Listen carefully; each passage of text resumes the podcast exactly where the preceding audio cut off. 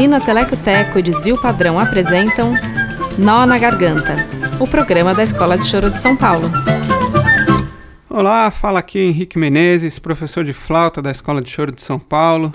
E nesse episódio o título da série cai muito bem, porque a gente quis falar sobre um timbre que é também um jeito de tocar e que foi criado em colaboração por diversos gênios, todos pandeiristas, e que criaram isso que os músicos de choro costumam chamar de caracachá.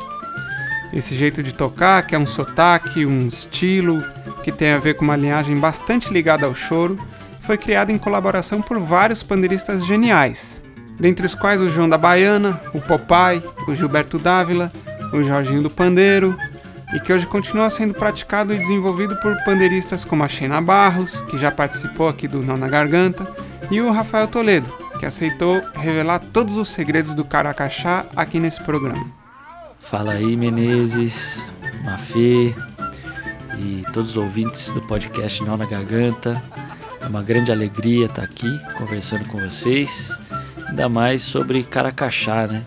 Esse balanço tão bonito e original, né, da nossa música. Então, estou muito feliz, obrigado pelo convite.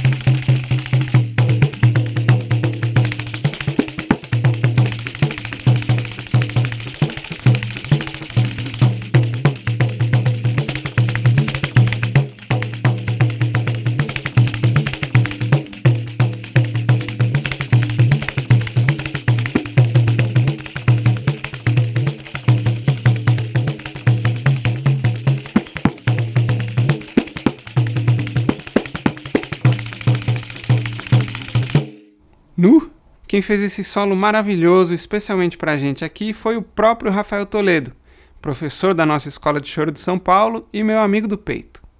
A gente conversou um pouco sobre o Caracachá.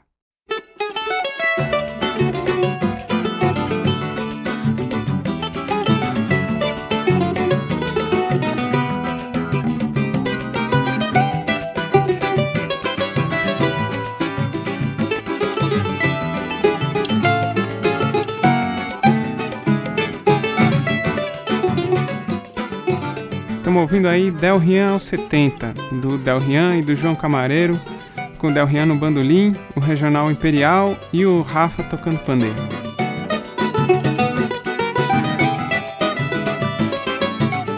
Tocando nas rodas por aí, teve um episódio que me marcou. Uma vez eu presenciei alguém perguntando pro Rafa como ele fazia para tocar pandeiro com aquele swing. O Rafa explicou que aquele era o estilo chamado caracachá, e simplesmente tocava, como quem diz: Ó, oh, o caracaxá é assim, ó. E o percussionista comentava: Caraca, que veneno! Naquela hora eu pensei com os meus botões: veneno, swing, caracaxá. Mas que raios isso significa? Talvez sejam nomes diferentes para aquilo que um compositor francês, o Milhaud, chamava de imperceptível suspensão, ou de pequeno nada, que ele dizia ouvir na música brasileira e no choro em particular. Como entender o que é esse veneno, esse balanço, esse tal desse pequeno nada? Eu, como sou flautista, vou sartando de banda e os pandeiristas que se expliquem para o povo. Só queria lembrar aqui coisas que eu acho importantes e que dão pistas pra gente sobre a nossa própria cultura. O Edward Alpers, o Ney Lopes e o Valente de Matos garantem que Caracaxá é uma palavra africana de Moçambique e que é o nome que o povo xirima dá para um de seus chocalhos. Então, um chocalho de Moçambique veio dar nome para um jeito de tocar esse instrumento de origem árabe e que a gente acha super brasileiro, que é o pandeiro. E essa é uma boa pista para a gente parar de ficar falando só sobre a suposta origem europeia das coisas do choro e tentar falar também alguma coisa sobre a presença da cultura africana na música brasileira. O Mar de Andrade também encontrou essa palavra em Pirapora do Bom Jesus, em 1937, dizendo que num samba rural, um músico se referia ao chocalho como caracaxá. Será que esse chocalho tinha vindo de Moçambique? Outro exemplo, num jornal de São Paulo de 1925 chamado A Cigarra, tem uma explicação interessante do que era um caracaxá naquela época. É o nosso chocalho. Imagine uma cabaça partida ao meio. Presas às bordas, tiras de cipó formando o esqueleto de um entrelaçamento cerrado, cujas malhas mal coam os olhares e vão até o cimo, perdendo-se onde uma argolinha de metal ou cipó serve para suster o instrumento. Dentro, um punhado de milho. Imagine isso. Bata-o de encontro à palma da mão, segurando-o pela argola, ou agite-o no ar, e ouvirá de mente o chá-chá-chá, chá-chá-chá, que sem dúvida influiu para se dar o nome ao instrumento. A Cigarra, novembro de 1925. Então o jornalzinho paulista estava falando uma coisa interessante, que Caracaxá pode ter a ver com notação oral. E de fato, na imaginação africana, diversos nomes de instrumentos e os jeitos de tocar têm a ver com uma, entre aspas, transcrição oral do som, como por exemplo os tambores nigerianos bumbumbo, os bumbum dos kipele, os bem-bem dos vai, ou o xilofone camaronês ndum-dum-dum. E vão perdoando aqui a minha pronúncia. Na mesma lógica de outros nomes de estilos brasileiros, como chachada ou maracatu, a palavra caracaxá, tanto no Brasil quanto provavelmente também em Moçambique, diz com seu nome o seu jeito de tocar. Caracaxá, caracaxá, caracaxá, caracaxá. Então, caracaxá não é só um chocalho, mas um tipo de sonoridade, uma função musical, um sotaque, um timbre. E no caracaxá dos pandeiristas de choro, o timbre das platinelas, que são aquelas rodelinhas de metal que ficam presas ao redor do pandeiro, é muito importante e tem a ver com a função do chocalho. Tanto que para chegar nesse timbre tão particular, o Rafa prepara ele mesmo as suas platinelas. Ele me disse que as que ele usa são feitas de latão, de um metal vagabundo, que ele martela bastante com um martelinho de cabeça redonda. E isso gera o som que o pessoal do choro chama de espalhado ou molhado. Eu acho que essas marteladas devem inibir a formação de harmônicos muito agudos, privilegiando a região médio-aguda, que aliás é uma coisa um pouco parecida com o que acontece com o violão do Dino. Não que o Dino desse marteladas no violão dele, mas ele também procura essa região médio-aguda. E talvez por isso o violão e o pandeiro soem tão bem juntos no choro.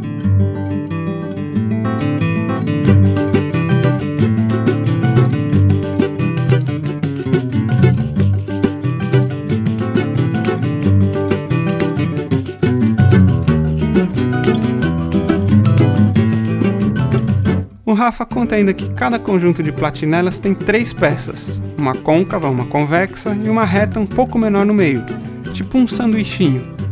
Tudo isso combinado a um determinado movimento do instrumento e do corpo na hora de tocar faz com que essas platinelas fiquem sempre soando, gerando esse som contínuo, zunido e espalhado do caracachá, que alguns chorões não podem passar sem. Para a gente tocar o caracachá no pandeiro, eu acho que tem duas coisas fundamentais. Uma tem a ver com a construção do instrumento, mais ligado à platinela e aonde a platinela fica ali no pandeiro, né? É, naquele, naquele espaço onde a platinela fica. É, então isso é muito importante. E a outra coisa é a gente movimentar o pandeiro com a mão, né, que a gente segura o instrumento. Né? No meu caso, a mão esquerda. Então, aprofundando um pouquinho mais sobre a construção, né, sobre a platinela, eu uso no meu pandeiro uma platinela mais espalhada, fica um pouco mais de sujeira, é mais difícil definir o som da platinela desse jeito que que meu pandeiro é montado.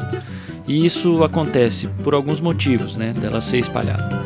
É, eu deixo a platinela num vão ali, naquela parte onde fica alojada a platinela. Esse vão ele, ele é, um, é, um, é um vão um pouco mais largo, um pouco mais aberto. Então a platinela tem mais espaço para chacoalhar, para balançar, para percutir esse som. E outra coisa também, que é, que é importante que eu uso aqui no meu pandeiro é que a platinela ela é composta por três partes: a parte côncava, a parte convexa embaixo e uma terceira platinela que fica no meio entre essas duas platinelas côncava e convexa, né, formando assim um sanduíche. Na maioria dos pandeiros, essa platinela do meio é do mesmo tamanho das outras duas platinelas, então ele encaixa certinho né? A platinela ela fica bem encaixadinha as três juntas. No meu pandeiro, eu pego essa platinela do meio, que ela é reta ali do meio entre as duas platinelas, e eu corto ela, deixando ela menorzinha. Então ela fica entre as duas platinelas solta ali dentro. Então ela fica mexendo o tempo todo quando eu estou tocando. E, e, isso deixa esse som mais espalhado, né? Essa, esse som característico e que é fundamental para a gente fazer o caracachá. Eu vou demonstrar aqui, vou tocar um pouquinho com o pandeiro, que ele é mais preso, que ele, que ele tem essa platinela do meio né, do mesmo tamanho das outras duas. E, e, o, e o alojamento dela é bem presinho, então a platinela não tem muito é, para onde ela balançar, para onde ela correr. Então eu vou tocar primeiro com esse pandeiro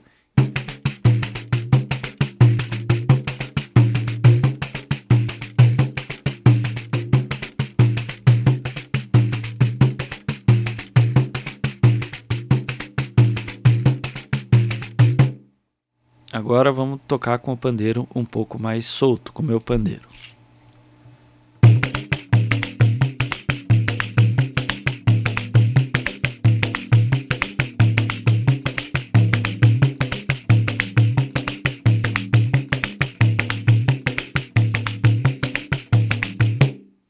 Outra coisa que é fundamental também é a gente movimentar o pandeiro com a mão esquerda, como eu já falei. É isso que vai fazer a minha platinela vir de encontro com a minha, com a minha mão direita, mão que eu toco o pandeiro, e, e vai ter esse ataque, esse som que eu vou, vou, vou tirar no caracachá. Né? Então, essas duas, esses dois elementos juntos é que vão sair, né, que vão dar esse resultado desse balanço lindo né, do, do caracachá.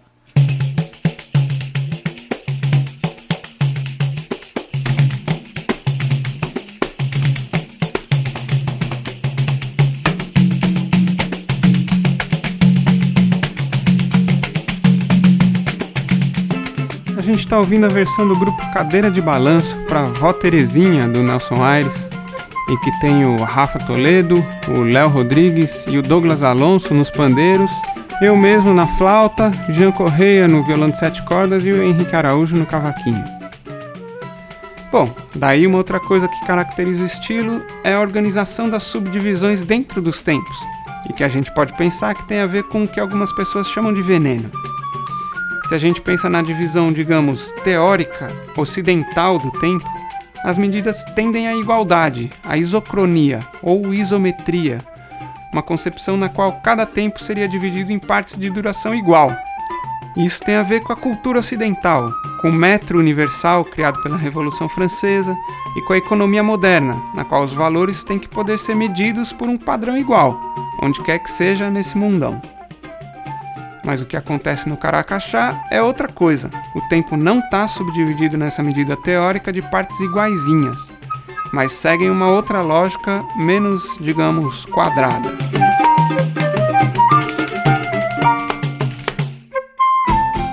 Fiz com o Rafa a experiência de colocar um trecho dele tocando num programa de computador para poder medir exatamente as durações do estilo. Resultado, em vez de quatro partes iguais de 25%, o primeiro ataque deu uma duração média de mais ou menos 29%, a segunda mais ou menos 19%, a terceira 24% e a quarta 28%. E essas proporções se repetiam a cada novo ciclo. Então, Menezes, sobre isso que você falou da duração, né, da, da, entre as notas que eu toco quando eu estou tocando nesse balanço do Caracachá, eu acho que ela, ela tem uma ligação direta com o que eu falei um pouquinho sobre o movimento que eu faço com a mão esquerda, né, a mão que segura o pandeiro, em direção à minha mão que percute o pandeiro, no meu caso, a minha mão direita. Eu acho que isso está muito ligado com a parte técnica de como isso funciona. Então vou tentar explicar aqui mais ou menos é, o porquê né, dessa diferença entre as notas, essa duração entre as notas. Eu, quando eu toco a primeira nota, pensando em quatro semicolcheias, a primeira nota eu vou tocar o polegar e eu toco o pandeiro parado, né, reto assim, tocando é, o meu polegar. Quando eu vou tocar a segunda nota, eu vou deixar minha mão direita que é a mão que eu percuto o pandeiro, que eu toco o pandeiro, parada, e eu vou trazer a minha, o, o pandeiro até essa mão, parada. Então isso vai ter um movimento da minha mão esquerda, o que já, já traz um pouquinho, né? Esse, esse movimento ele já, ele já tem, leva um certo tempo até chegar na minha mão. Depois, a terceira nota, eu vou deixar ainda minha mão parada, minha mão direita, e vou trazer o pandeiro em direção ao meu punho, que é onde eu toco a terceira nota. E só na quarta nota é que eu volto de novo a atacar o pandeiro com a minha mão direita. Então quer dizer que esse movimento de trazer o pandeiro até a minha mão e não a minha mão ir até o pandeiro é o que ajuda a essa mecânica do caracachá, né? É o que dá esse pequeno atraso, né, entre a primeira nota e a segunda nota e é o que deixa a nota 2 e a nota 3 um pouquinho mais próxima uma da outra, né? Como você explicou aí. Você, quando está buscando, estudando, tocando esse caracachá, você tem que ter um pouco internalizado esse, esse balanço. Né? Ele tem que estar tá na sua cabeça. Né? E, e não é muito difícil. Todos nós que escutamos samba, que escutamos choro, é, com certeza já ouviu isso, já ouviu esse balanço de alguma maneira. Então é fácil a gente assimilar esse balanço.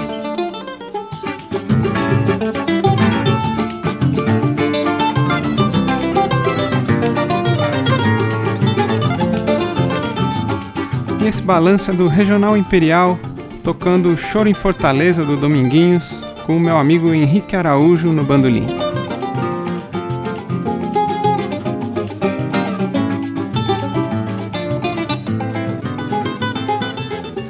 Então, esse jeito caracachado de tocar tem um tipo de oscilação permanente em relação a uma divisão exata. A primeira nota sempre cai no tempo, a segunda sempre um pouquinho depois, a terceira e a quarta sempre um pouquinho antes. A medida desses atrasos ou adiantamentos oscila, mas a sua diferença em relação à divisão quadrada é uma regra. As notas como que driblam a divisão exata do tempo. Ou seja, nesse estilo, as durações não são subdivididas numa lógica binária dura, elas não são isócronas. Quer dizer, no caracachá, o tempo dividido em quatro não dá quatro notas com durações iguais de 25% cada. Dá uma com 0,29, mais outra com 0,19, mais outra com 0,24, mais outra com 0,28, mais ou menos. E outra diferença importante em relação às culturas musicais europeias é que a carga maior de acento está na duração menor, a segunda, e não no que a gente costuma chamar de cabeça do tempo. Ou seja, o Caracachá tem um ponto de apoio constante, deslocado e que não coincide com os tempos fortes da música. Eu mesmo, quando vou tocar, várias vezes penso nesse acento deslocado como se fosse o tempo, para ajudar a tocar as melodias sincopadas. Às vezes eu me lasco, mas é uma ajuda ótima para a gente poder tocar não em sobreposição, mas em complementaridade. E isso é uma coisa muito importante para o estilo caracachá, e quem diria, é uma coisa super comum e cultivada em diversas culturas musicais africanas. No estilo clássico europeu ou no pop, por exemplo, o costume é que as acentuações coincidam com os tempos fortes. Em diversos estilos africanos, o costume é que os acentos não coincidam com os tempos fortes, mas componham com ele camadas rítmicas e temporais complementares. Essas coisas parecem mínimas, mas elas são a cultura e têm a ver com a identidade, com modos de encarar o tempo, com história, com swing, com balanço e com tanta coisa que aquele compositor francês chamava de pequenos nadas e que ele nem imaginava que podiam caber num caracachá de pandeiro. Bom, já falei demais aqui. Eu vou é colocar um trechinho de uma gravação que eu fiz com Rafa e com o Regional Imperial há uns 10 anos atrás, um choro para viola caipira chamado Viola Celesteira. É uma versão de ensaio e não saiu gravada em nenhum lugar. Então, se alguém aí for dono de gravadora famosa, pode contratar o conjunto que vai ser sucesso. Um abraço para todo mundo e até a próxima.